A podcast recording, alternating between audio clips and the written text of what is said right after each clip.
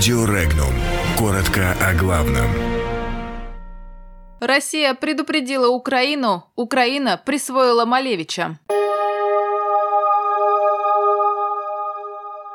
Гуайдо добился заморозки в США всех счетов и активов Венесуэлы. Россия не позволит Украине еще одну провокацию в Керченском проливе.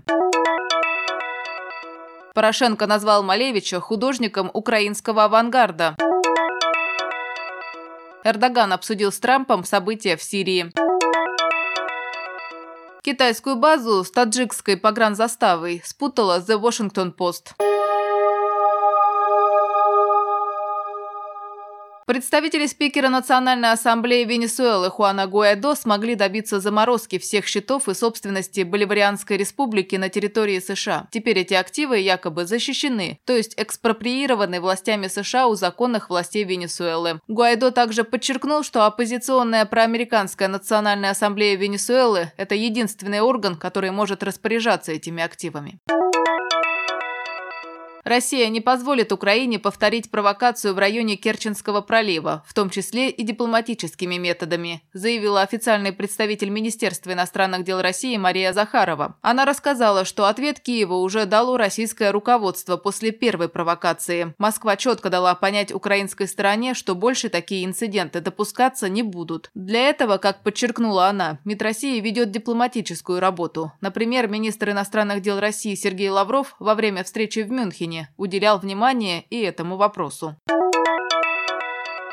Советский и российский художник Казимир Малевич был, цитата, «великим художником украинского авангарда», заявил президент Украины Петр Порошенко в Facebook. Комментируя показ документального фильма «Малевич», украинский президент написал, цитата, «Спасибо всем, кто работал над созданием этой ленты, которая возвращает имя великого художника украинского авангарда в национальное историческое и культурное наследие». Конец цитаты. Напомним, на Украине в мае 2018 года сняли документальный фильм «Малевич», Малевич. В украинском Госкино отмечали, что авторы хотели показать связь художника с Украиной и его возвращение в Киев в конце 1920-х годов. Отметим, что 23 февраля исполняется 140 лет со дня рождения советского художника Казимира Малевича.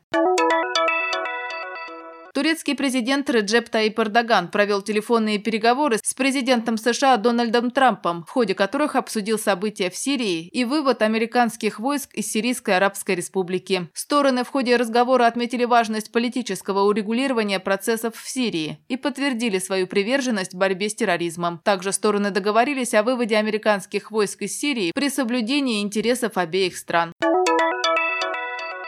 Журналисты The Washington Post приняли таджикистанскую погранзаставу за секретную базу Китая в Таджикистане. Источник заявил, что на опубликованных снимках не что иное, как пограничные заставы, но построены они на гранты Китая, что объясняет возможное наличие китайской символики на сооружениях. Ранее на страницах The Washington Post появилась статья, автор которой утверждает, что на рынке города Мургаб встретил китайского военного, назвавшего себя именем Ма. По словам американского журналиста, человек в военной форме рассказал ему, что китайские военные находятся на территории Таджикистана около 3-4 лет и попросил никому об этом не рассказывать. И китайские и таджикистанские власти отрицают наличие военных объектов Китая на территории Таджикистана.